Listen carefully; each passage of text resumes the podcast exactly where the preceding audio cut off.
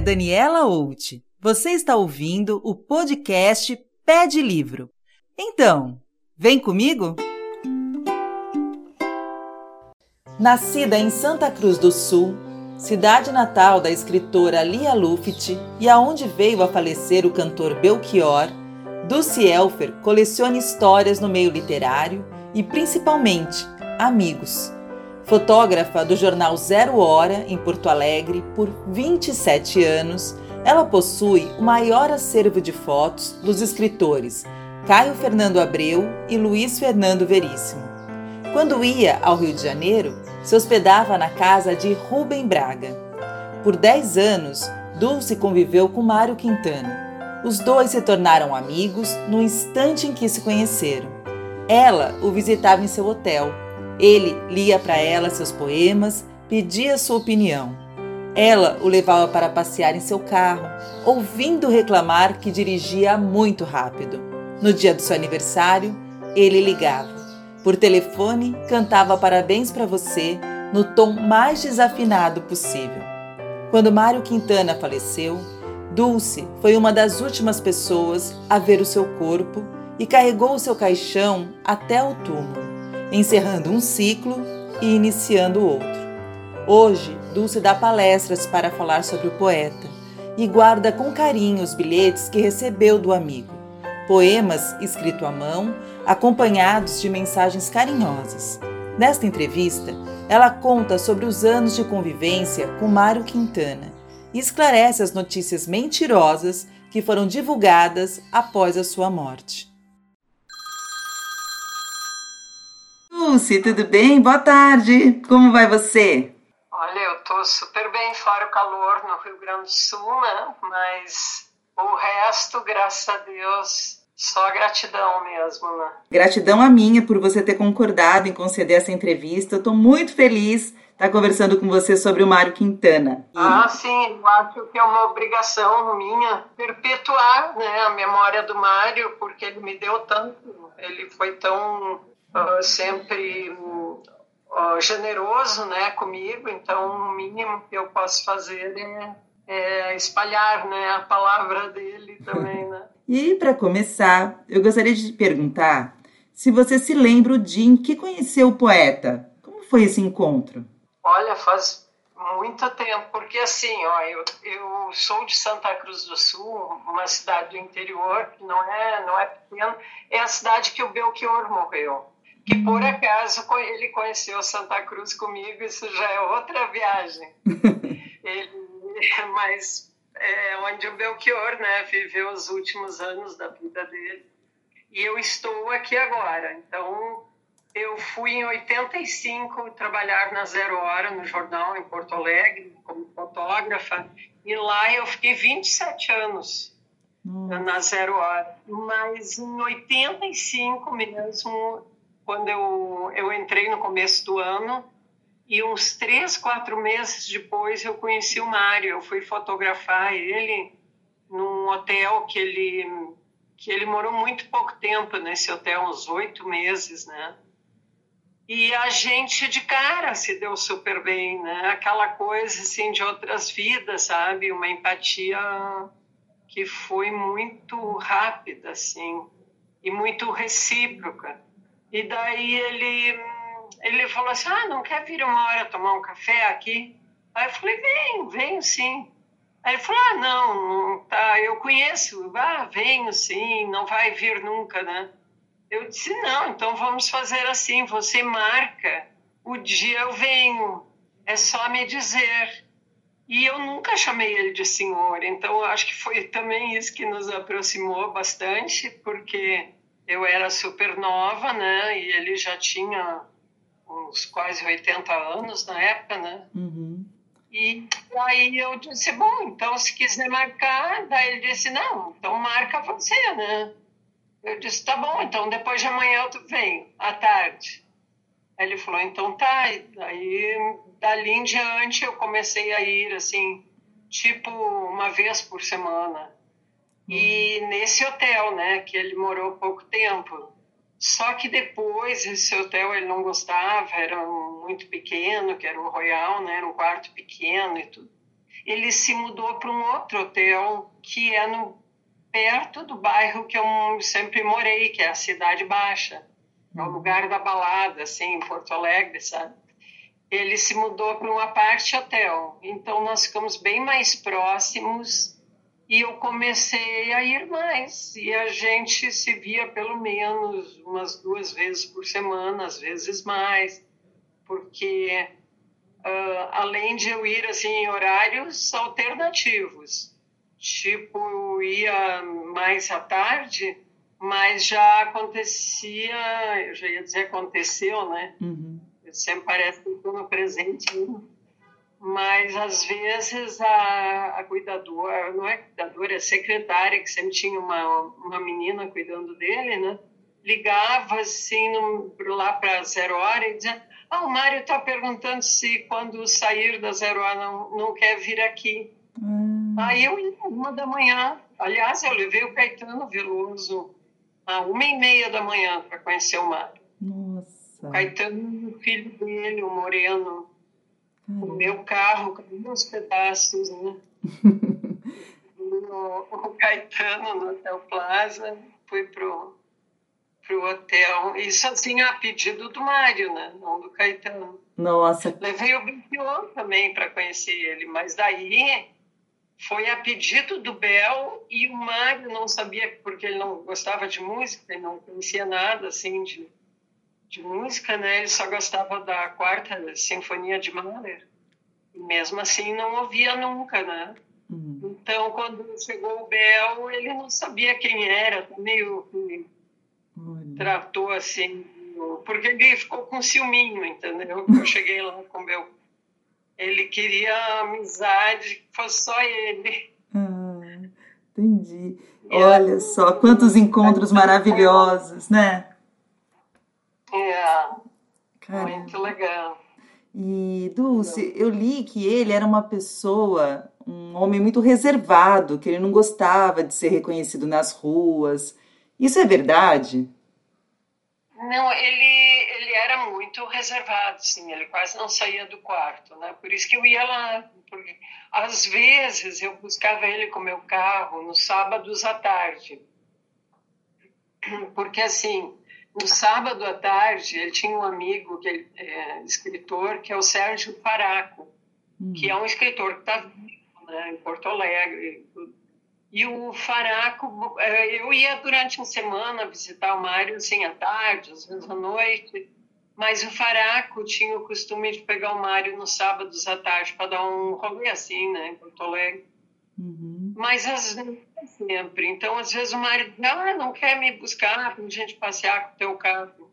Só que eu não conseguia andar muito devagar. Eu andava devagar, quase parando com ele, mas para mim aquilo era um sufoco, porque eu, por exemplo, eu tive moto 20 anos, né? Então, imagina, e moto grande.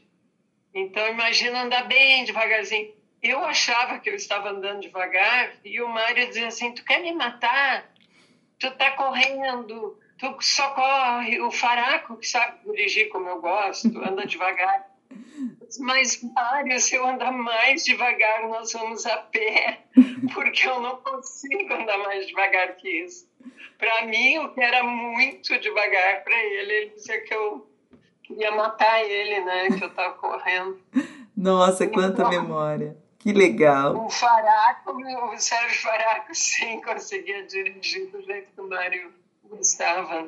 Entendi. E ele gostava de ser fotografado? Ou ele era muito exigente, assim, com a, com a imagem? Como era fotografar o Mário Quintana? Bom, para mim nunca teve problema, porque a gente conviveu 10 anos, inclusive quando alguém queria fazer matéria com ele, ele dizia, ah, vai pedir as fotos para Dulce, porque ela tá cheia de foto minha.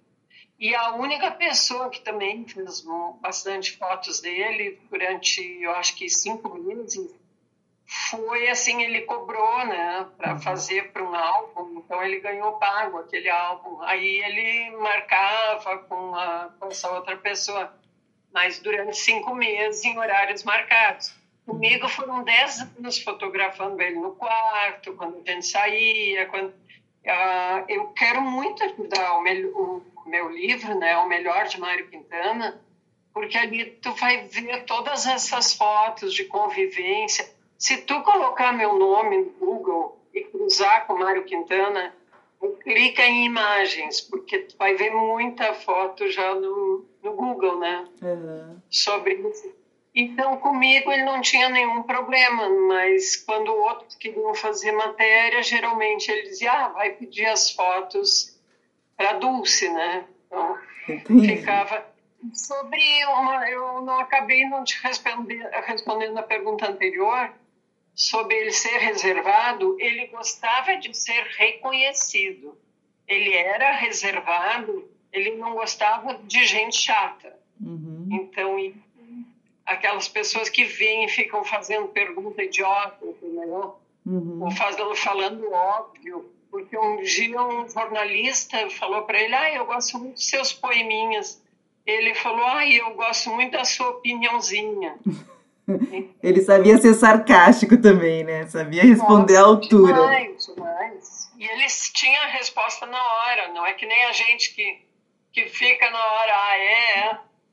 Entendeu? Ele já tinha ele me contou que lá em Alegrete tinha um, a, a, cidade dele, né? Uhum. É uma cidade de fazendeiros, tem um quartel é, muito, quartel muito grande lá, com uhum. muitos militares em Alegrete, e a maioria da população é fazendeira, assim.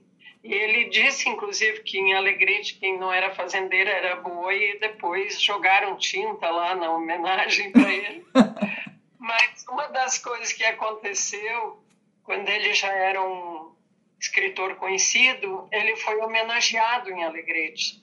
E o. Mário me disse que chegou o tal do coronel, que era amigo do pai dele, e falou: então, hein, seu Mário, quem diria?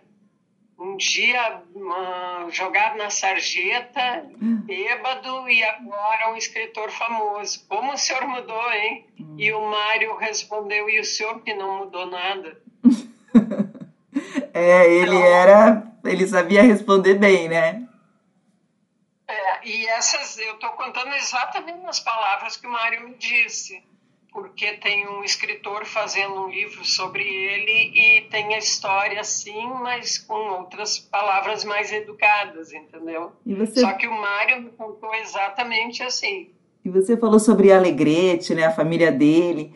É, eu, quando eu estive aí em Porto Alegre, na Casa da Cultura, a, a pessoa que me recebeu, ela comentou que existe muito, muito pouca informação sobre a família dele, né, em Alegrete. Ele, ele tinha algum problema, alguma rusga, assim? Ficou alguma coisa mal resolvida? É...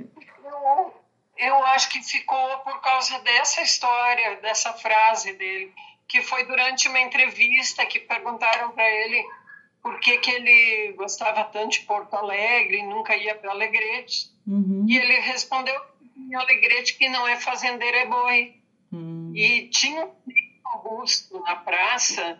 Aí quando ele falou isso e saiu na imprensa, uh, alguém jogou tinta no busto, entendeu? Entendi. E e, e, eu acho que essa vez que ele foi, esse coronel por lá, falar, coronel, acho que fazendeiro, né? Uhum. Que eles chamavam coronel, assim, aqueles.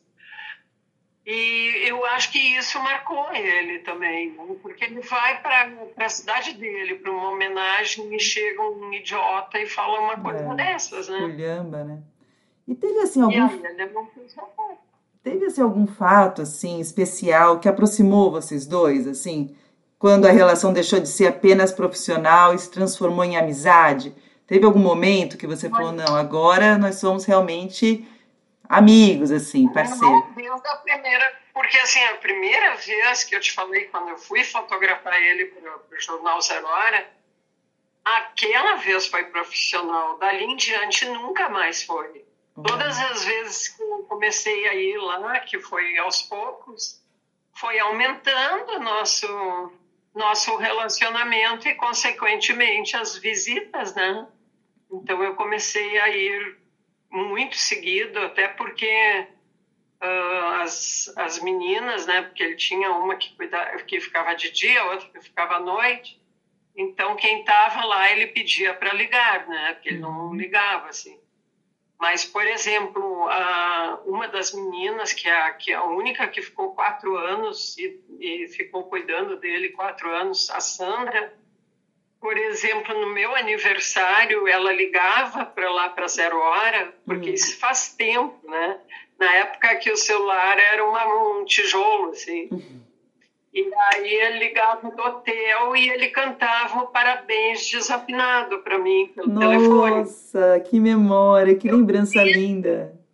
É, eu sempre achei que o Mário fosse muito desafinado. Agora, por tempo, a Sandrinha, essa menina que cuidou dele, ela é advogada hoje em dia, concursada e tudo é, ela me disse que ele desafinava por gosto e que ele pedia para ligar que ele ia cantar bem desafinado. E eu sempre imaginei que era que ele cantasse desafinado para porque era o, não conseguia né, entrar no tom. Era para fazer graça para você, era para fazer graça. É para fazer graça, aquele parabéns assim horroroso, né? Mas eu tenho muitos bilhetes dele, eu tenho bastante coisa assim dele, que se tu quiser eu posso te mandar. Ah, eu gostaria, eu com certeza. Gostaria de ver foto de vocês dois. Gostaria, sim, gostaria, ah, com certeza. Eu tenho foto, todas as fotos que eu tenho com ele foi a Sandrinha, essa que virou, por causa do Mário, ficou amiga minha, né? Forever uhum. and ever agora. E ela sempre pegava assim, minha máquina e tirava um, uma foto de nós. Então, eu acho que até você falou na capa do segundo caderno da Zero Hora, uhum. tem uma foto lá no, no, justamente nesse aparte hotel que ele morava. É, e foi assim que, que, a gente, que, eu, que a gente se descobriu, na verdade, né? Porque... Sim, foi através dessa matéria. Uma loucura, eu estava sentada Não. num café Aí, olhando assim meu celular, passando assim a vista, e apareceu essa matéria para mim. Eu fui ler a, a, a, matéria, né? Porque era a respeito de um poema que tinha sido descoberto dentro de um livro do Mário Quintana, e lá estava escrito seu nome, estava sua foto. Eu falei, ué, será que eu consigo localizar ela no Instagram? E tá, nós estamos aqui conversando, né? Você vê como que é, como é a sincronicidade, o universo, né? Conspirando. Até, Só... É, até porque me tiraram a, o Facebook depois de 15 anos, que é onde eu mais colocava opiniões e fotos, uhum. e onde tinha uma enormidade de fotos do Mário.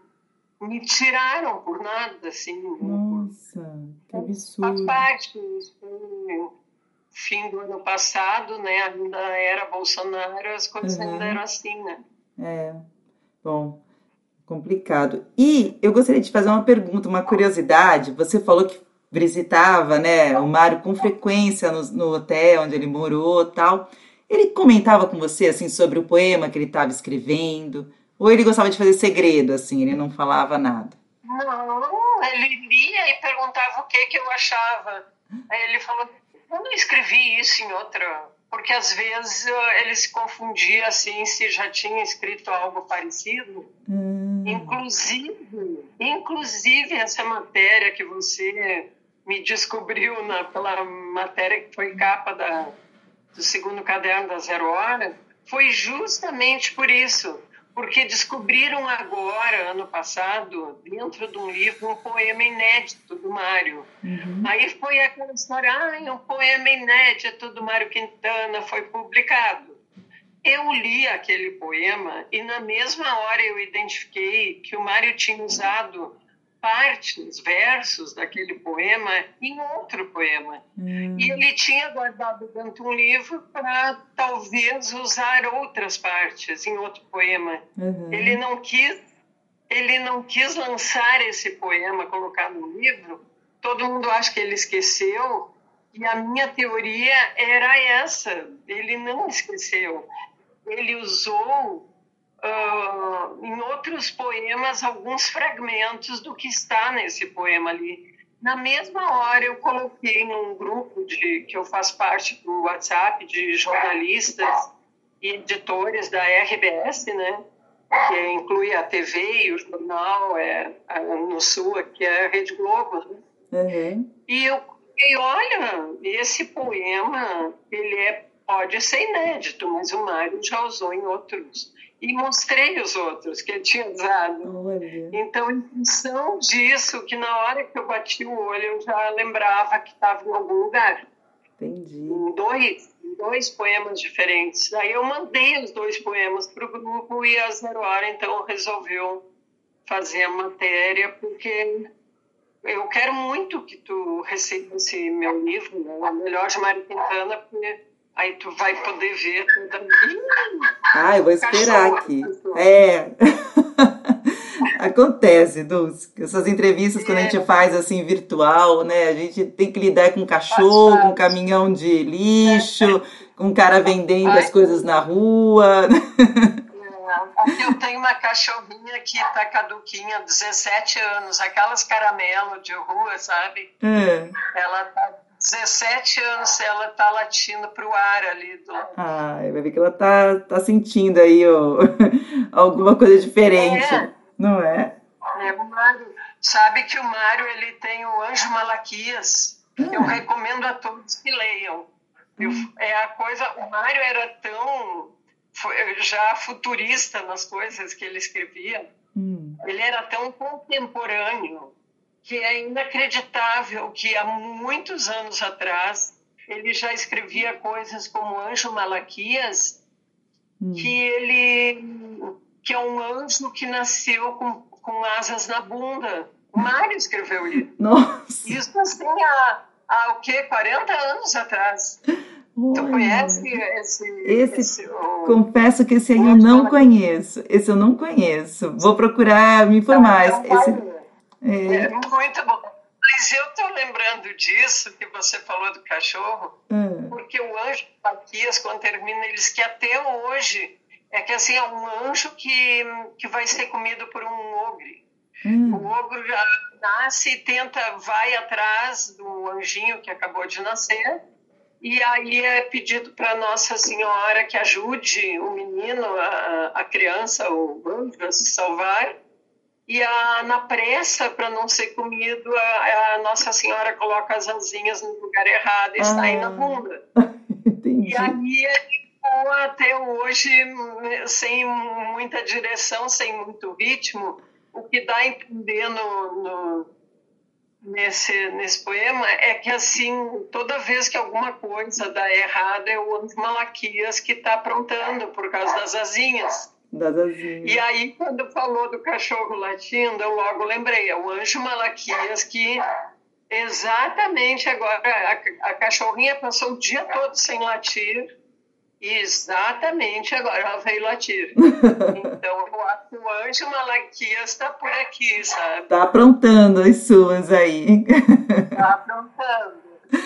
E Porque você. Ela não latiu o dia todo. É, você como falou uma coisa que me, que me fez pensar, assim, é, existem muitos textos na internet, é, histórias sobre a vida do Mário Quintana, né? Por exemplo, é, entre as coisas que, que eu já ouvi, né, sobre o poeta, é, o vício em bebidas, cigarros, o fato dele ter sido expulso do Hotel Majestic por não ter dinheiro. Ai, meu Deus. Né? É um- Ai, alguma coisa é verdade nisso aí, Dulce? Tem duas verdades que você falou. Ele foi alcoólatra até os 60 anos. Ele se internou para curar, além de entrar para o AA com a, assim, ó, começando do- de antes disso. Tá. A sobrinha dele, a Helena Quintana, que cuidava da, da vida do Mário, que era organizava a vida dele, e os livros, tudo, né? Ela era a única pessoa da família que, que cuidava do Mário, a Helena. Ela também era alcoólatra. Então, ela me disse que ela levou o Mário para o AA. Uhum. Então, lá eles começaram o tratamento, depois o Mário se internou e parou de beber aos 60 anos. Até os 60 ele era. Ele Uhum. aprontou bastante. E ele era, sempre foi um outsider, sabe? Uhum. Até época era um cara isolado, não gostava de conversar, saía, ficava em bar sozinho, escrevia ahn, até mesmo em mesa de bar, né? Bom, enfim, aí o Mário, com 60 anos, parou de beber, se curou e beleza, nunca mais bebeu. Mas ele escreveu que o que difere o homem do animal é o vício. Uhum. Então, eram os vícios dele a vida toda. A bebida, ó, não falei hoje, Malaquias está aqui. A bebida, peraí, que eu já vou dar um jeito, vem cá. A bebida, o café preto e o cigarro. Uhum. Acontece que o Mário, nos, quando eu conheci ele, ele fumava bastante. Acontece que ele tinha no quarto aquele nebulizador, porque cada vez que ele fumava, ele ficava sem ar. E ele tinha sido uma criança doente, né? Ele foi uma criança doente. Ele dizia que ele era um menino azul por trás de uma vidraça, porque Sim. ele não conseguia brincar com outras crianças. Isso está escrito num ele poema dele, várias... né? Muito bonito, aliás.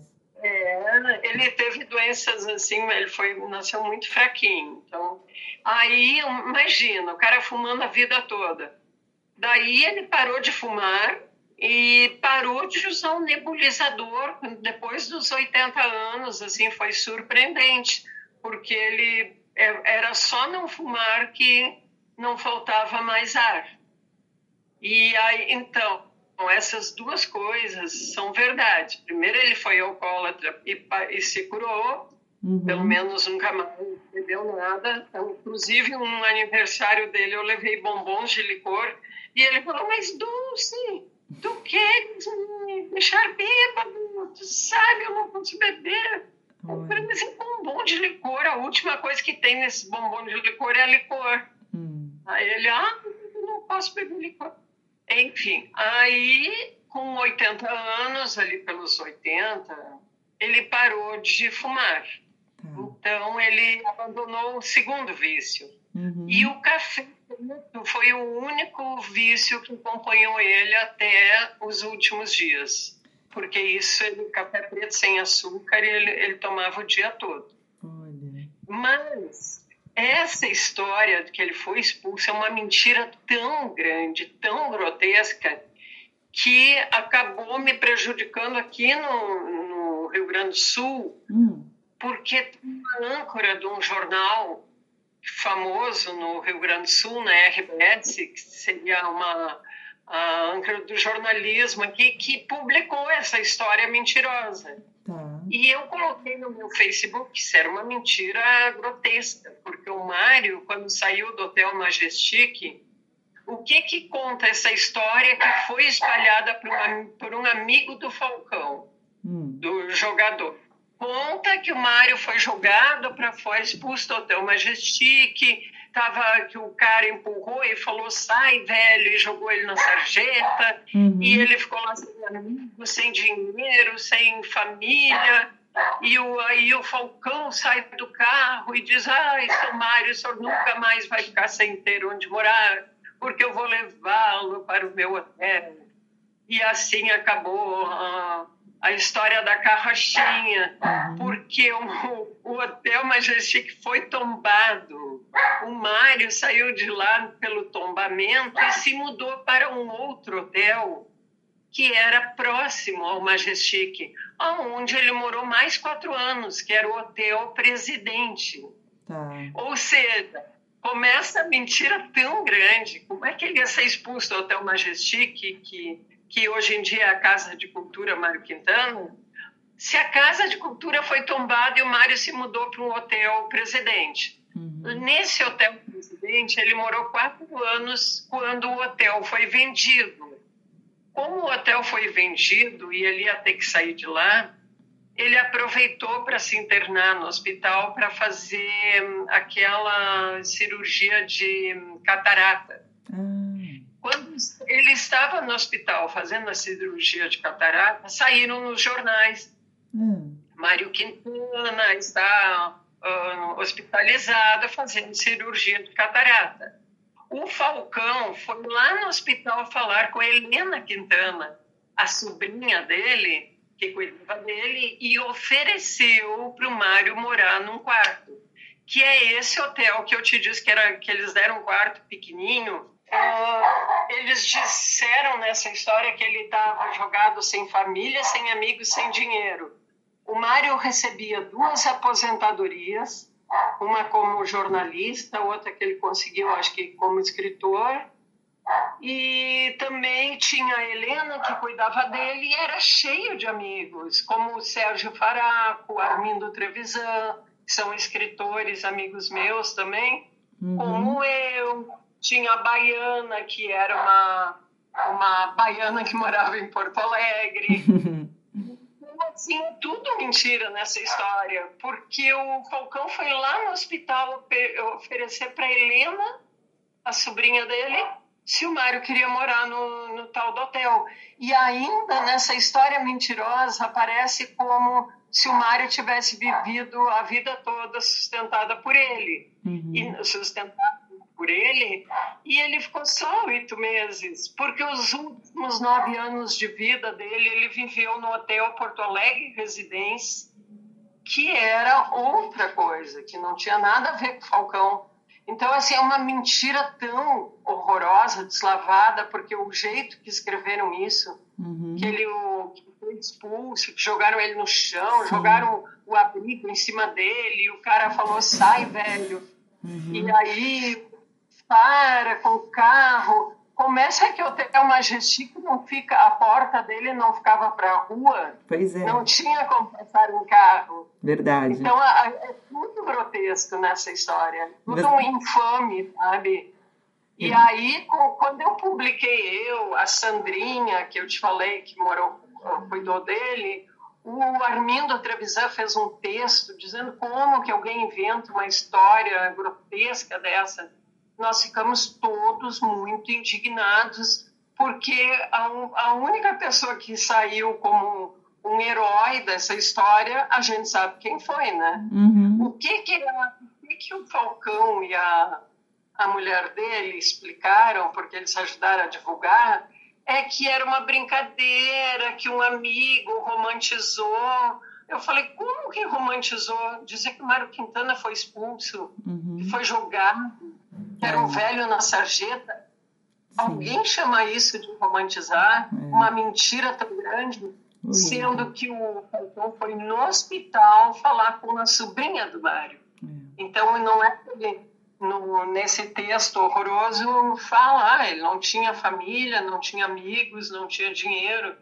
Ele tinha os três, né? Ele não era, claro que ele não era uma pessoa cheia de grana, mas ele tinha uma grana para pagar as meninas que cuidavam dele, ele tinha grana para comer, porque o, teve uma empresa, teve um banco que, que pagou para ele o, esse aparte hotel, foi hum. pago por um banco forever and ever, hum. pelo resto da vida, entendeu? E, e o fato dele morar em hotel, assim, é, desculpa, o fato dele morar em hotel, assim, era uma. É, era uma ele, ele explicava por que, que ele não, não gostava de. Não tinha uma casa, não, enfim, é uma coisa diferente, né? Por que, que ele gostava é porque tanto? Porque ele, ele primeiro ele foi perdendo né, os pais, perdeu um já muito cedo, depois o outro, ele tinha uma educação muito rígida em casa. Hum. E o outro essa liberdade para ele de ele não ter que arrumar nada. Ele chegava lá, ele sempre sozinho, nunca casou.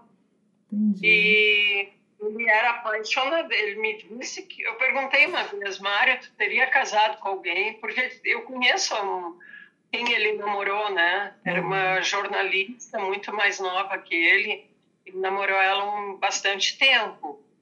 Hum. E aí eu logo pensei porque ele não casou com ela, porque eles se davam super.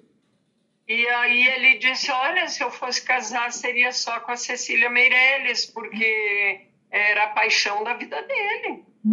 Para Cecília Meirelles ele escreveu, senhora, eu vos amo tanto que até por vosso marido me dá um certo quebranto para não se queimar com o marido e poder dizer para ela que ele era apaixonado. Essa ele escreveu isso para Cecília. Nossa, é uma revelação para mim, eu não sabia disso. Olha que bacana. Nossa, Muito... apaixonadíssima, assim, foi o ele me disse que, claro, que se ela não fosse casada com um amigo dele, ele uh, era o sonho dele, a Cecília Meirelles. Caramba. E não só ele todo mundo era apaixonado por ela, porque além de ela ser uma mulher muito bonita e distinta, sabe? Ela era, na opinião do Mário, a maior poeta do Brasil. Uhum. É, Para ele, não tem ninguém melhor que a Cecília Meirelles. É, quando eu estive aí, eu visitei o quarto, né? O quarto não, eles é, deixaram exposto como se fosse o quarto dele, né? É. E eu vi que também é, tinha uma foto da Bruna Lombardi e de uma outra atriz, era a Greta Garbo. Greta Garbo. Mas não era só essas, ele tinha um mural que eu também posso te mandar, né? Uhum. Com fotos de todos os amigos, só que eles não colocaram nenhum mural e na, na cabeceira da cama ele tinha a foto da Cecília Meirelles. Olha. E a Bruna também, ela deu um pôster dela para ele, um pôsterzinho assim, que ele também botou na parede. Mas ele tinha um mural cheio de fotos das pessoas que ele gostava e que não estão na Casa de Cultura, mas eu tenho essa foto, né? Que ele... Ah, eu gostaria de ver. É, eu posso te mandar até pelo WhatsApp. Gostaria.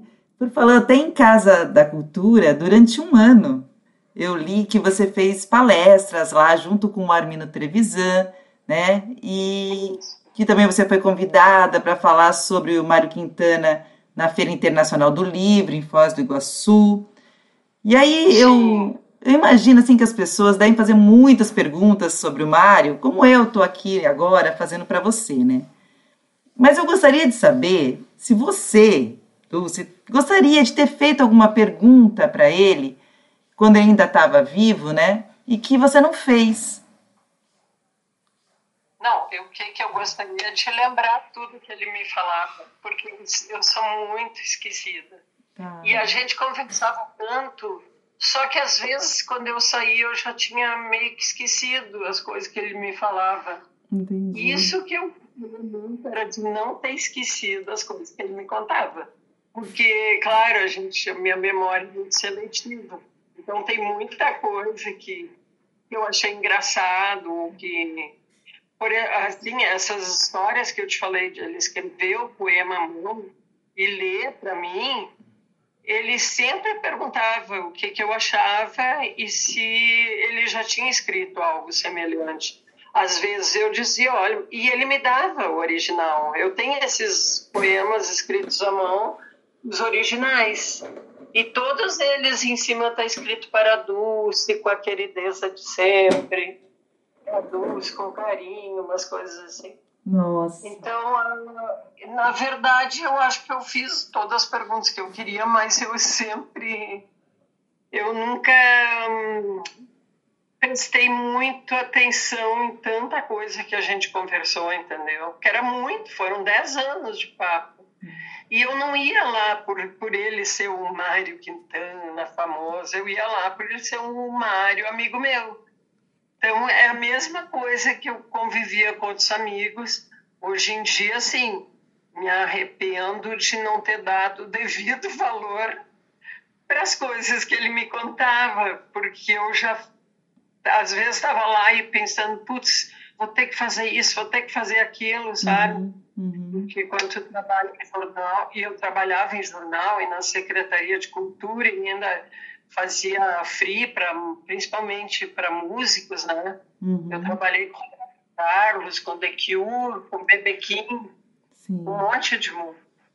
E... Macalé. E a gente nunca acha que vai ser assim, é, a última vez que a gente vai encontrar a pessoa, né? É, Não fica com esse tipo de ideia. Vai ser forever and ever. Parece que tudo, o resto da vida tu vai ali uhum. e vai encontrar a pessoa. Né?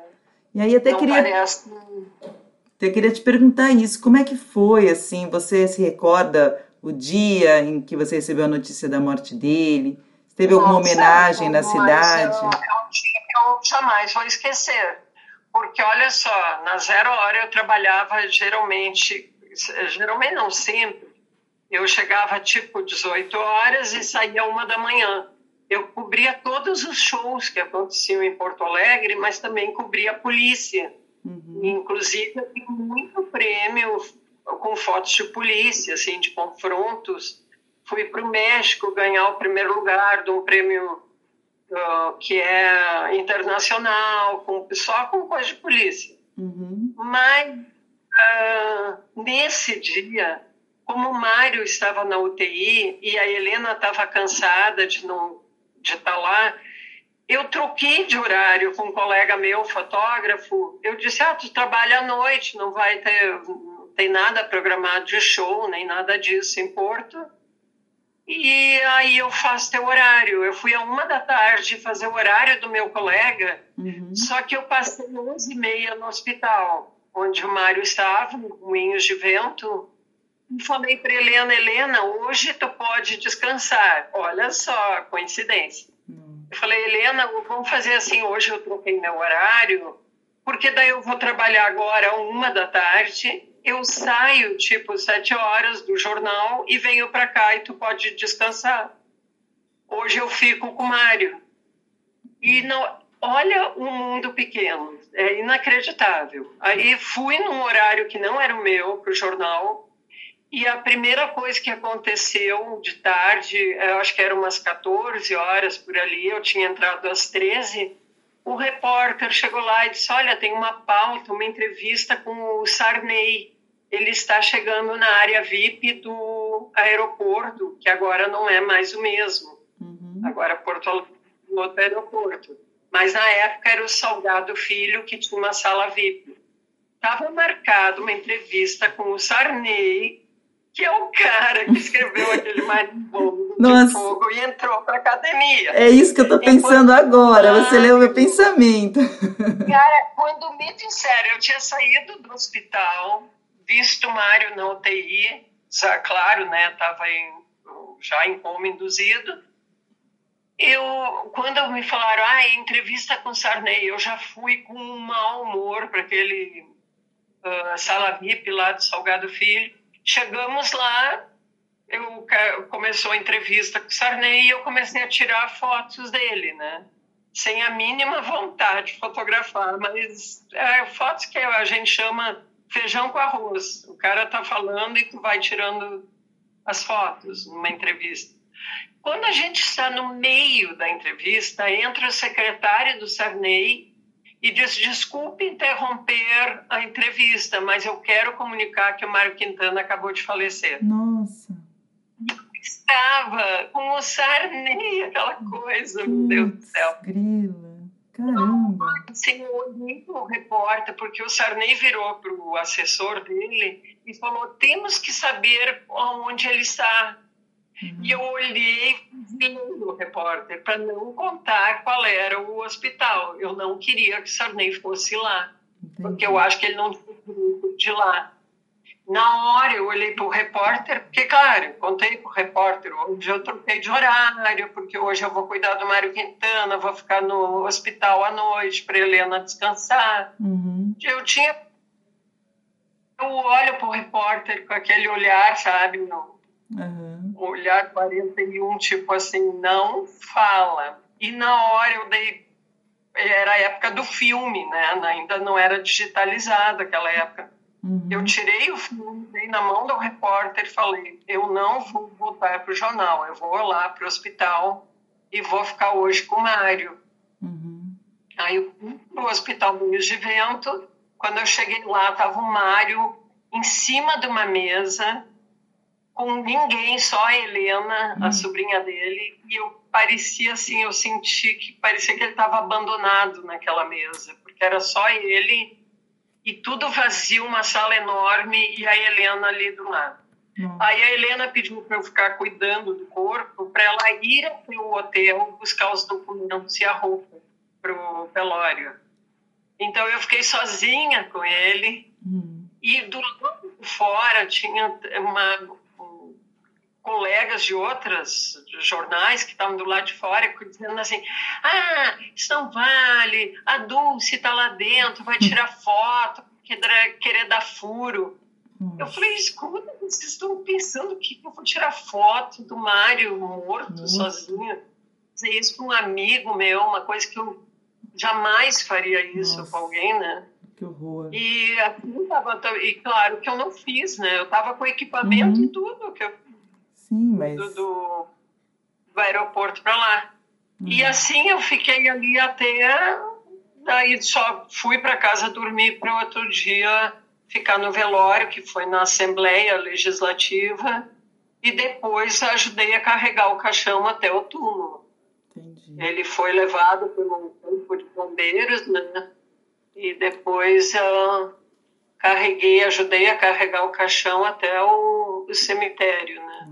Essa nossa e sociedade está assim. muito, muito doida, né, é, Dulce? Porque duas coisas que me chamam a atenção. Primeiro é o fato de uma notícia assim tão horrível, né? Você pensar no Mário Quintana sendo despejado, na sarjeta, uma notícia é dessa ter viralizado dessa, dessa forma, né?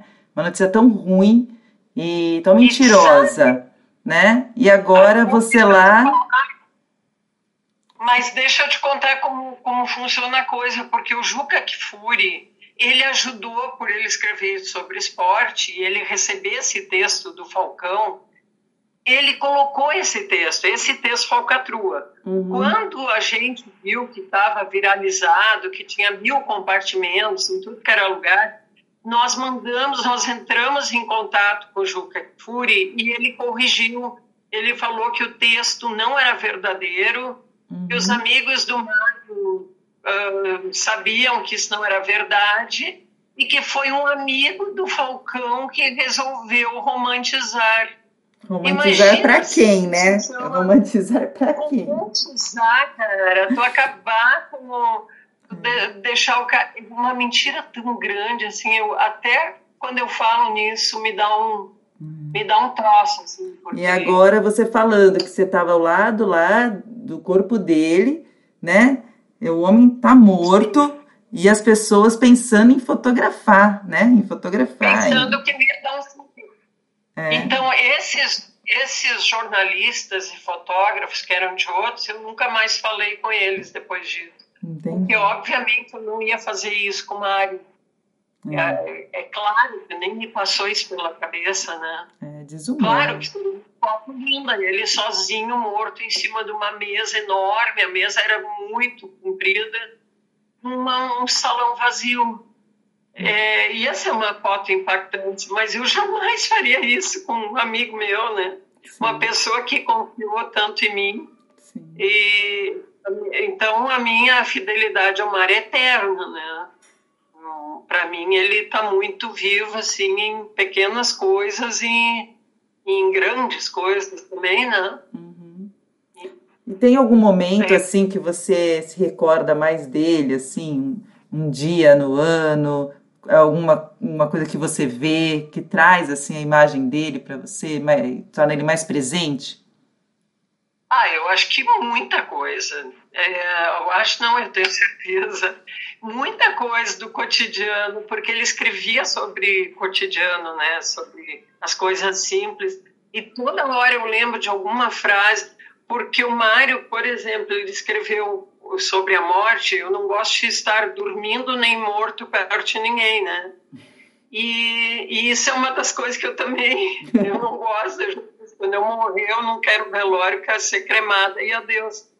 Porque eu também não, não, não me sinto bem dormindo, nem todo mundo, né? O cara morto e todo mundo olhando para a cara dele. É. E as, as coisas, várias coisinhas, né? Que ele que ele fala sobre o ato de beber, né, que, tá, que a pessoa está bebendo, contando assim a história do mundo.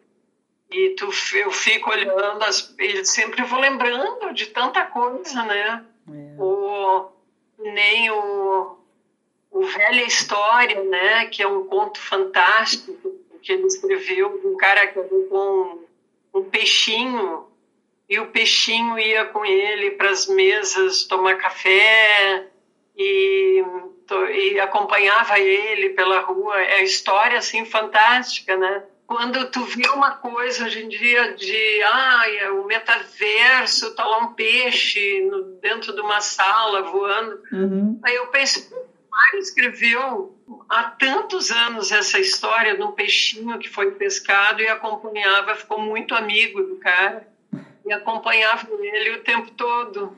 Hum. E o final do, desse conto é, é, tão triste, né? Porque o, o cara fala assim: ah, não me assiste o direito. Olhou para o peixinho uhum. e disse: ah, filha deve estar te esperando, não me assiste o direito de tomar comigo. E joga o peixinho na água e o peixinho vai afundando, afundando e morre afogado. E você, Dulce, é, além de fotógrafa do jornal Zero Hora durante 27 anos, registrando imagens de escritores. Gente, vocês, eu gostaria de ter vivido assim esses momentos com você. Imagina fotografando Adélia Prado, Caio Fernando de Abreu, Rubem Braga, Luiz Fernando Veríssimo, né? E o Mário Quintana, que eu sou, não posso nem, sou super, super fã, né?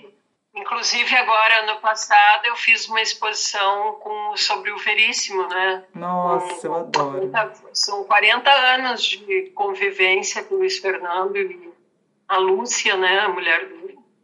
Então, fiz uma exposição homenageando o Luiz Fernando também, né?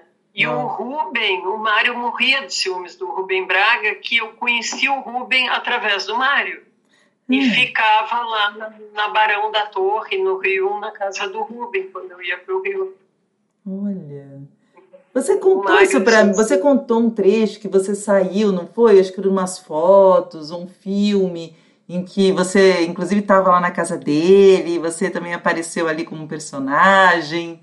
Não foi isso do Rubem Não, Braga? é um livro. Ah, foi no eu livro. estou numa biografia do Rubem Braga é. que o, o autor foi a Porto Alegre na época me entrevistar e tem duas páginas contando isso. Eu viajei com o Rubem Braga pelo Brasil. Ah. Então eu contei algumas histórias muito porque o Rubem Braga era um cara muito engraçado e todo mundo achava que ele era mal-humorado, que ele fazia uma cara de brabo, né? Uhum. E não sorria. Aí um dia eu perguntei ao Rubem, porque ele era muito engraçado, e eu disse, mas Rubem, por que você está sempre sério? Todo mundo tem medo de ti, que ele era tão engraçado. Aí ele falou, e isso é para afastar os fatos. Hum. Então ele fazia de conta que ele era um cara bravo, assim, com a cara fechadona, para afastar a gente chata, né? Porque daí ninguém chegava. Entendi. Além disso, de, de fotógrafa, também vou falar um pouco aqui sobre os seus livros, né? Que você mandou aqui para uhum. mim, eu tive a oportunidade de ler. Eu queria ter lido também o do, do Mário, vou deixar aqui registrado, que eu vou gostaria Mário, de. Mário, eu vou te mandar, esse é o mais importante para ti, né? É, mas eu, eu olhei, vi o seu livro aqui, é, Pretos na Tela, né?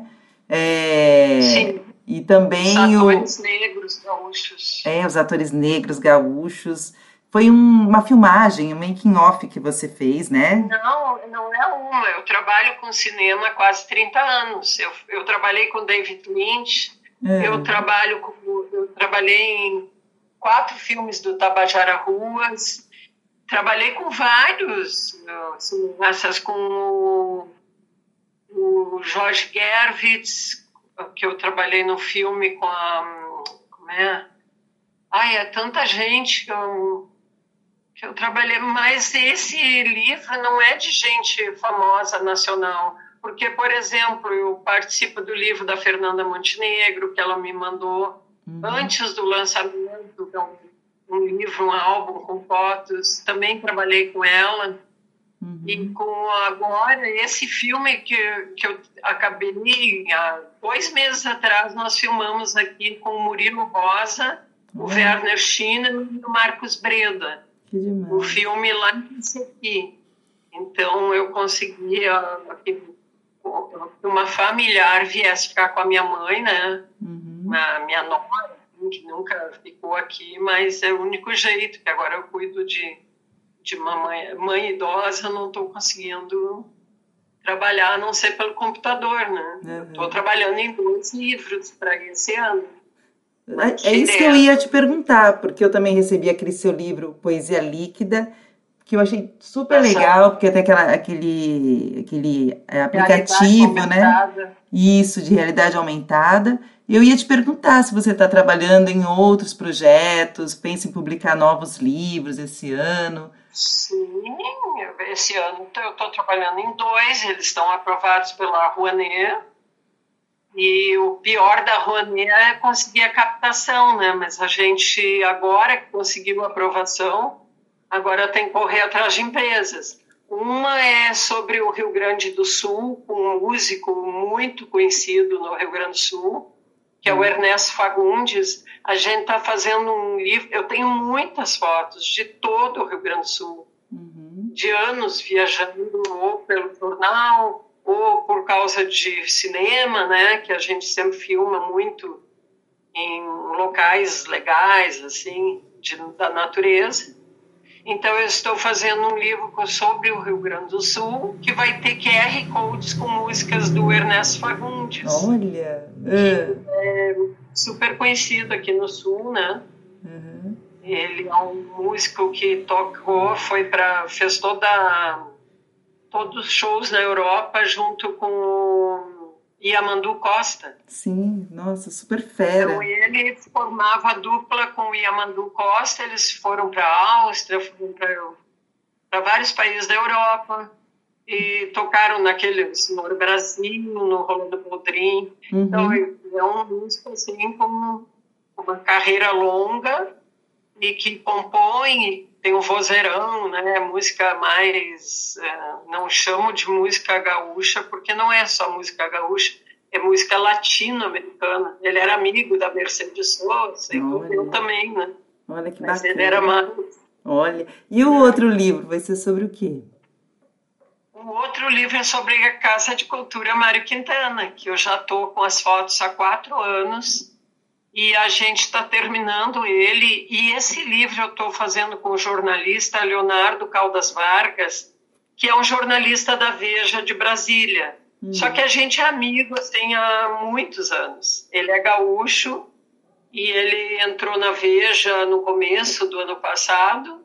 Foi ele que fez essa matéria agora com, com todos os absurdos que aquele senador, o Doval, uhum. montou, né? É ele que fez a matéria, essa bomba. O Leonardo, ele assina Leonardo Caldas na, na Veja, mas o nome dele é Leonardo Caldas Vargas. Então, a gente está fazendo um livro sobre a Casa de Cultura Mário Quintana, com toda a história também do Hotel Majestic. Ai, que legal! Ali ficaram hospedados pessoas incríveis, né? Fora que é uma construção bem à frente do tempo. Vai ficar, acho que, um livro muito interessante, assim, muita coisa boa, né? Vai surgir daí. É que eu tenho tudo, né? Na verdade, te... essas fotos todas estão no meu computador, então eu posso trabalhar aqui, né? Que bacana. E tem pouca coisa, assim, que eu ainda vou ter que fazer, né? Tem eu até ontem combinei com o ex-governador, o Pedro Simon, uhum. que foi governador e responsável pelo tombamento da Casa de, da Casa de Cultura, né, do Hotel Majestic para a Casa de Cultura Mário Quintana. Uhum. E combinei com ele que eu quero fazer foto dele lá dentro da casa, já que ele era o governador que foi o responsável pelo tombamento, né, pela uhum. casa.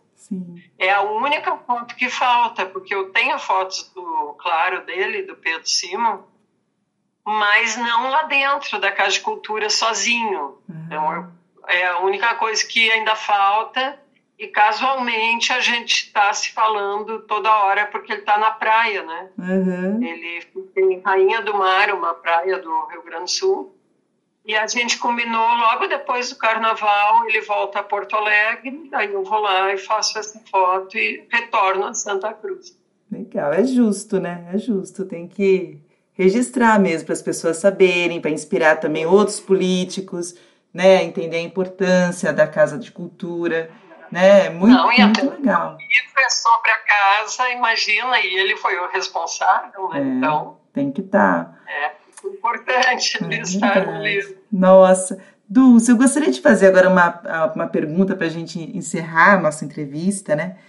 É, eu gostaria de saber se você poderia deixar uma mensagem para os leitores da revista Jussara, que são fãs do poeta Mário Quintana. Se você poderia deixar uma palavra para eles, uma mensagem para eles. Olha, eu acho que que é super importante a gente conhecer né, os grandes poetas do Brasil. E cá para nós, né, o Mário Quintana é o, do Rio Grande do Sul, é o poeta mor né, do Rio Grande do Sul. E eu acho super importante descobrir essas nuances do Mário, porque todo mundo conhece meia dúzia de frases do Mário, e ele tinha uma obra fantástica. Uhum. Em todos os sentidos da palavra, porque ele ia do lírico ao irônico, aos haikais, as histórias né, fantásticas mesmo, como a do peixinho, né, que é uhum. o velho história. Então, é um, um, autor que as pessoas quase não conhecem, é, conhecem pouquíssima coisa. Uhum. E procurar né, se aprofundar, porque o Mário era um visionário do futuro. O que ele escreveu. E o que ele escreveu são coisas que são eternas. São coisas para o mundo, entendeu? Não é uma coisa, ah, não, ele escreve para os brasileiros, ou para os gaúchos, ou para Porto Alegre. Não, ele escreve a um cidadão do mundo, né? Na, na literatura e com várias nuances assim a serem descobertas, né? Então a mensagem é leia mais Mário Quintana, por favor. Sabe que você está falando e eu estou pensando aqui, o que será que ele estaria escrevendo hoje, né? Se ele estivesse vivo? Porque, como você falou, essa história do peixinho, que na época parecia assim tão absurda, né? E hoje, é, como você mesmo diz, né, no metaverso, a gente já, já existe isso, já vê essa, essa imagem né, acontecendo. O que será que ele estaria fazendo hoje, né? Que era um homem tão à frente do tempo dele, tão bacana. Sim, e com o Anjo Malaquias há 40 anos atrás, já com asinhas na bunda, né? Pois é. Como assim, né? Como assim, Na época né? isso era até palavrão, né? É, é verdade. É, mas isso é a poesia, né? É a poesia, o poeta, né? Que é um cara completamente fora do, do, do comum, e, né? Sabe o que é, e assim, o que, que, é muito interessante é que tu lê essas duas, são duas dicas que eu dei, né? Do uhum. Velha História e do, do Anjo Malaquias. E ao mesmo tempo que, que é engraçado, ele consegue partir do, da, do humor para uma coisa lúdica pra, e daqui a pouco para uma, uma tristeza tão grande assim, ele uhum. consegue mesclar essas coisas que é muito, são muito difíceis de fazer. É. Ele, ah. ele, eu acho que é esse o motivo dele, quando você acabou, também colocou, bem, muito bem colocado, que ele é um poeta do mundo, né? É porque quando ele fala da emoção, é, emoção é uma coisa que une todos os seres humanos, né? Todos sentimos é. emoções, né? Não existe é, barreira, fronteiras, né? Então, e ele escreve de uma forma simples, né, com palavras que as pessoas, é, todas as pessoas compreendem, né? E então acho que isso também é uma coisa e profunda, né? E com profundidade, é. é simples, mas tem profundidade, né? Tem camadas. Acho que E olha como, como ele era um cara assim contemporâneo, porque eu já achava o Mário punk antes de o punk ser, ser conhecido. porque tem um poema chamado Cocktail Party, que com, o poema começa com ele dizendo assim: uh, Não tenho vergonha de dizer que estou triste, não dessa tristeza do que, ao invés do que aos invés de se matarem fazem poemas. Estou triste porque vocês são burros e feios e não morrem nunca. Só que começa com esse poema punk, assim, né? E dali em diante ele parte para um lirismo total. Ele, ele mistura ironia com lirismo, com uma, maestria, porque dali como é, como começa dessa maneira, mas parte depois para a ironia e por fim para o lirismo. Então é outro poema que tem que ser muito bem lido, que se chama Cocktail Party que eu fiz uma exposição no Teatro São Pedro com fotos de jornalismo premiadas, mais pesadas, de uhum. polícia, e o Mário escreveu uh, o meu convite, a minha, minha exposição chamou Cocktail Party por causa desse poema, e uhum. ele escreveu para mim um texto que eu vou te mandar também, né? Ah, por favor. para essa exposição. Por favor. Você vê, né? Nossa, é. Imagina assim também, é... você contou tanta coisa especial que vocês viveram juntos. É um, um privilégio você é, ter tido a oportunidade de viver com uma pessoa assim tão inspiradora, né? Inspirada e inspiradora, né? Sempre, Puxa eu vida. sempre muito bom. fui muito privilegiado. Sempre, sempre, sempre. Porque eu tantos amigos escritores e tantos amigos artistas, músicos, né, do cinema que eu trabalho até hoje, eu me sinto sempre mega privilegiada, né? Hum. Porque eu trabalhei com B.B. King e fiz a capa do DVD do Macalé, então Olha. fiquei com Macalé, Cabaleiro, Luiz Melodia, né? A gente juntos indo para lá e para cá, né? Então são convivências que eu considero privilégio mesmo. Né? E agora é o privilégio meu de poder ter, ter te entrevistado, ter, ter conhecido essa história maravilhosa que com certeza vai ficar comigo, né? E, e também poder, através de você, estar tá passando essas informações, esse conhecimento para os leitores aqui do, da revista Jussara, que é uma revista digital, então ela é lida assim. Sim por, por enfim, por quem, quem quiser e gostar. Fake news, né? E desfazendo. Essa fake news do Mário é muito importante que saibam que não é verdade. Né? Com certeza. E de, de, de, de tabela, descobrindo que ele era apaixonado pela Cecília Meirelles, né? Então isso aí. Eu nunca ia saber disso se não fosse por você.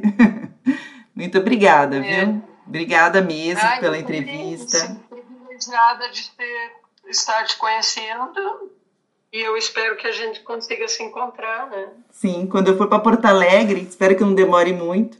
Eu vou, vou te vou, vou entrar em contato para a gente marcar de se encontrar e de repente pode dar um pulinho aí na sua cidade também, que eu não conheço, uma cidade que tão especial, né? Que tem tantos é, tem o cantor Belchior, tem você, Dulce Elfer, tem tanta a gente legal. Luft, Lia é, Luft. Lia Luft é daqui, né?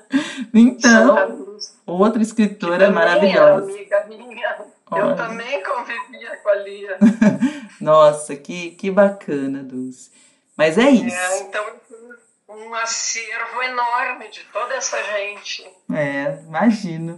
Tanto da Lia, quanto do Caio Fernando Abreu, quanto do é. Rubem. E só gente assim feríssima, né? Muito especial. O Sul, acho que é um pessoal muito. que dá muita importância para a cultura, né? É, lê bastante. Tem muitos autores dessa nova geração, é, contemporâneos, aí do Sul, autor, é, autores é, autoras, né? Maravilhosas também, né?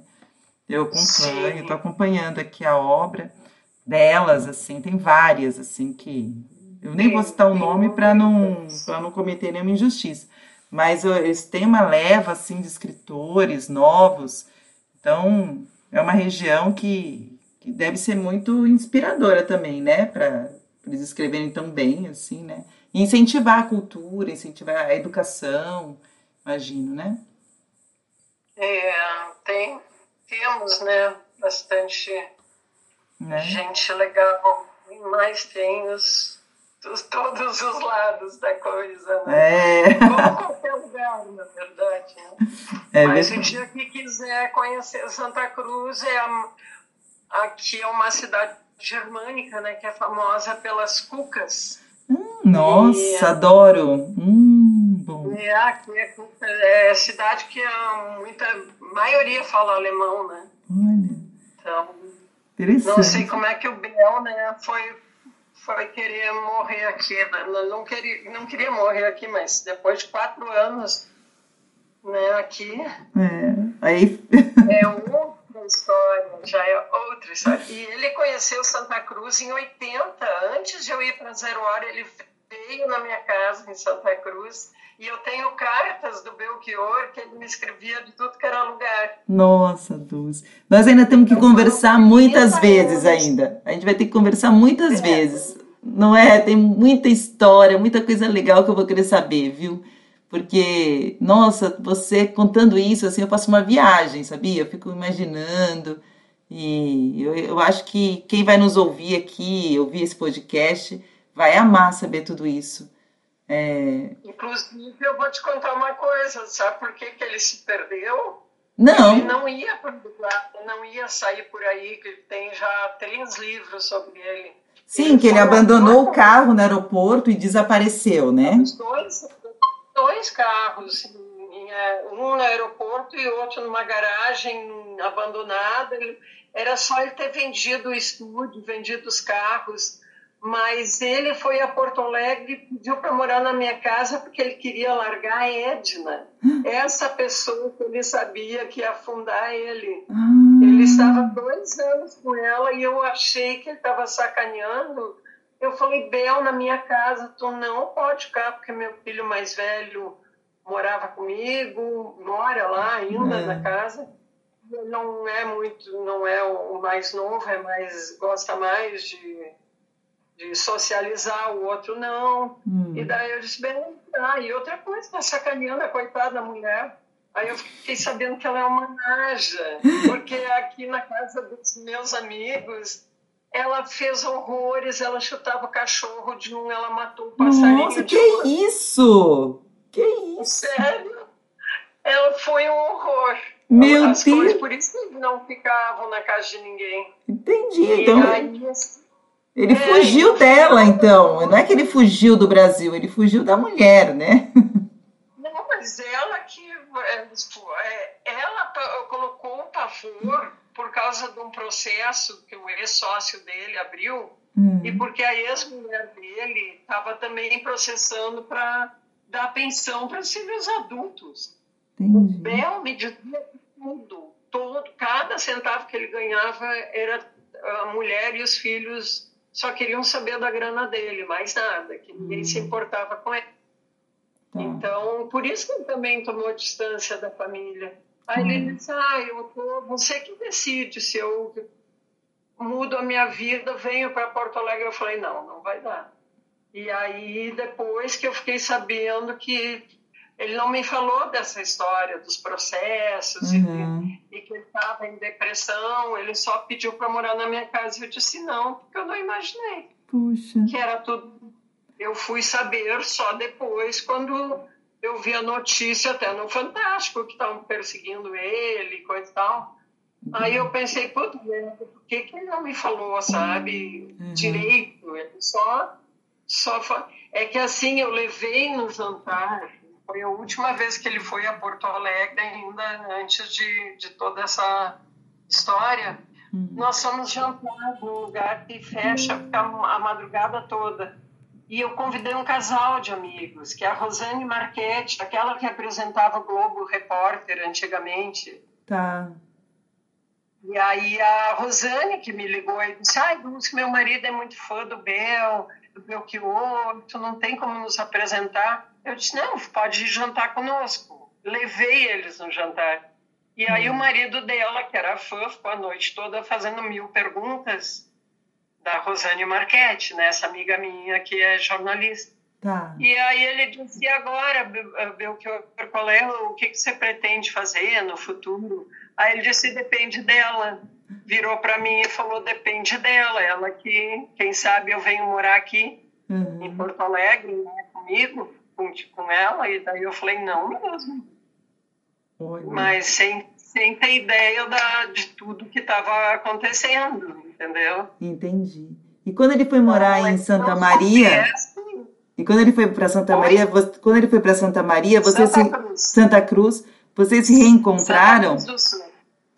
É, vocês... Não, não. E depois eu disse não, ele nunca mais falou comigo. Ah. A gente se falava há 30 anos e depois disso. Inclusive, ele estava em Porto Alegre perdido, sem saber onde ficar, e ele sabia onde eu morava, e não foi me procurar quando ele estava. Porque ele teve, eu acho que ele ficou com medo que eu contasse para Edna que ele queria largar ela também, né? É. Ah. Ele ficou magoado, achou comigo. Hum. Com toda a razão. É, mas você não sabia também, né, do, da história completa, né? É complicado aí se meter numa história assim, né, de casal enfim, né? Mas sabe o que era esse jantar? Se eu não tivesse convidado a Rosane Marchetti o marido, ele teria me contado toda a história. O erro foi eu ter levado essas pessoas que ele não conhecia num jantar que era para ser super importante. Provavelmente ele ia me contar Sim. tudo que estava passando. É verdade. E eu não dei essa chance porque eu levei o casal, né? É são coisas, Dulce, que a gente não tem controle, né? Como que você podia imaginar também, enfim. São é. coisas que a vida, ela, ela, ela traça um, um rumo, né? E sei lá. Mas se pudesse Sim. voltar atrás, você faria diferente, né? Sim, não, e o mais surpreendente é que ele veio para minha cidade enquanto eu morava em Porto Sim. Alegre e morreu na minha cidade. É. Puxa. Então, e ele é um tremendo de um cantor, é um cara genial, fantástico. Caramba, ele está fazendo tanto sucesso hoje. Outro dia teve um, é. um, festival de cinema aqui na Ilha Bela e um dos filmes que foi apresentado foi a biografia dele. O cara ficou sete ah, anos trabalhando no filme. Um filme é, bárbaro. o cineasta tem uma foto minha nesse, nesse filme. É, tem umas fotos que eles compraram de mim, então eles me mandaram o link para eu ver esse filme em primeira mão. Olha. Por causa dessas fotos. E agora, esse ano, vai ser lançado um documentário sobre toda essa história do Bel. Veio uma equipe do Rio aqui em casa me entrevistar. Vai ser lançado até o final do ano essa, esse documentário que eles fizeram todos os passos dele. Foram foram lá no hotel no Uruguai, uhum. vieram a Santa Cruz, né? E aí, nesse documentário, eu conto toda a história. Eu acho que assim como. Então, vai... Eu tô, eu tô curiosa, porque vou ver com certeza. Assim como o. Assim como acontece com o Belchior hoje, eu acho que. Eu não sei o que acontece, porque as pessoas, às vezes, quando elas estão vivas, elas não são tão aclamadas, são valorizadas, né? E é. depois que morre, parece que elas são as pessoas é, são de redescobertas é. com um, um novo olhar. Talvez porque são pessoas que estão muito à frente do tempo delas, né? Precisa de um tempo maior para que a sua genialidade seja descoberta, reconhecida. Eu acho que, por exemplo, com o Mário Quintana, ainda vai haver muitos estudos sobre a obra dele sabe? Muitas pesquisas, tem muita coisa para acontecer ainda. Sim, espero. É. Espero que sim. Eu também. Ele merece. Hum. Verdade, Dulce. Merece, né? E aí vamos. Eu queria me despedir de você. Deu tosse. que droga que meu filho não tinha esse livro, porque eu queria tanto que ele tivesse cuidado É verdade, mas você me manda. Olha. Tá bom, vai tomar um, um vinho. Vou, com certeza. Fiquei sem, sem voz. Mas vai voltar também. Bom, tá bom, muito obrigada pela entrevista. Foi um prazerzaço conversar com você. Agradeço pelo tempo disponibilizado. E quero marcar já, deixa marcado minha visita aí na sua cidade ou em Porto Alegre, na minha próxima é. ida para o sul, né? Vamos, vamos nos encontrar, vamos tentar pelo menos, né? Sim, vamos. Olha dessas rola, né? Eu estou muito presa aqui agora, né? Já há um tempo mas para mim até foi bom, porque em Porto Alegre era muito balada, entendeu? Eu ficava com essa história de estar tá sempre com músicos e coisa e tal, e tu vai para balada e, e é jornal, e tu não, nunca parava. Então eu consegui só fazer esse livro das águas e esse dos Pretos na Tela, dos atores gaúchos, porque eu vim para cá e consegui pesquisar nas minhas uhum. os filmes que eu falei, né? Porque é. ali tem três filmes. Nesse Pretos na Tela são três filmes diferentes. Olha só. É, e a é. gente precisa, para trabalhar com projetos criativos, a gente precisa ter tempo, né? Precisa ter silêncio às vezes, né? Tá mais Ficar... quietinho, né? Agora pois eu é. na minha fase de ermitã aqui, né? pois é, mas é, é, é, um período, né? A vida é são feitas assim de ciclos, né? Ciclo. E... É tudo é cíclico. Eu sou muito de seguir assim, deixar, eu não olho para trás, né? É eu não tenho saudade do passado nenhum, então tudo que vem tá bom. É. Fora que você teve uma vida tão maravilhosa, né? E, enfim, né? E ainda vai ter muita coisa para acontecer com a sua, né? Com a sua disposição, sua, seu pensamento, assim. Eu percebo que você é uma pessoa muito positiva, muito que pensa muito bonito, né?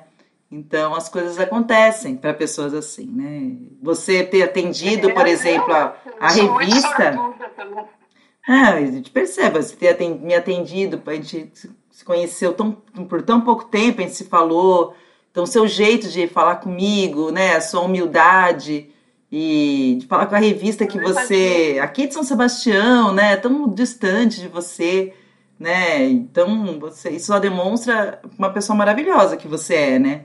Então, eu desejo para ah. você tudo de maravilhoso, tudo de bom mesmo, né? E que um tá dia a gente possa se encontrar. Mesmo. eu desejo mesmo para ti.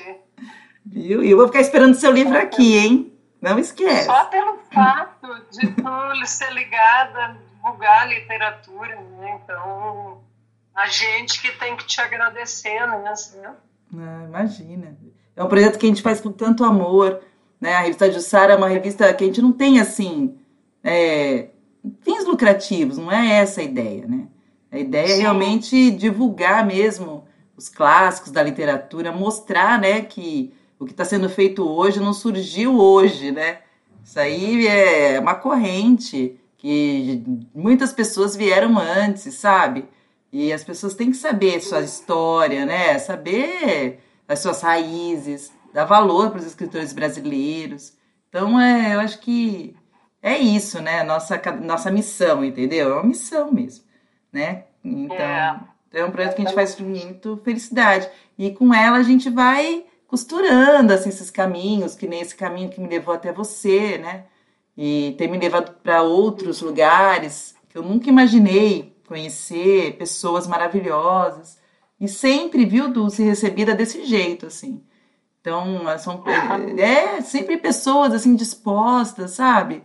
E então assim demonstra que a gente realmente está num todos nós, né, temos o mesmo interesse na literatura, na arte, né, no, nas coisas legais, né, da, do ser humano, né? É verdade. Então, é isso aí. une as pessoas, né? É verdade. E a gente precisa se unir mesmo, porque é só assim que a cultura vai, né? É, resistir, é. né? Resistir, né? É um ato resistir, de resistência, né? né? Falar em literatura, em autores, né? Mas é isso, amiga. Vou chamar você de amiga, pode chamar de amiga já, né? Mas que bom, me sinto honrada. Que bom, Reminho. Pode chamar, já, já somos as mais antigas novas amigas. Isso mesmo. Muito obrigada, viu, novamente pela entrevista. Tá bom. Tá bom? E até a próxima, então. Tá bom, a gente vai se falando. Com certeza, com certeza. Então tá bom. Beijo tá para você. Beijoca, tchau, tchau. tchau.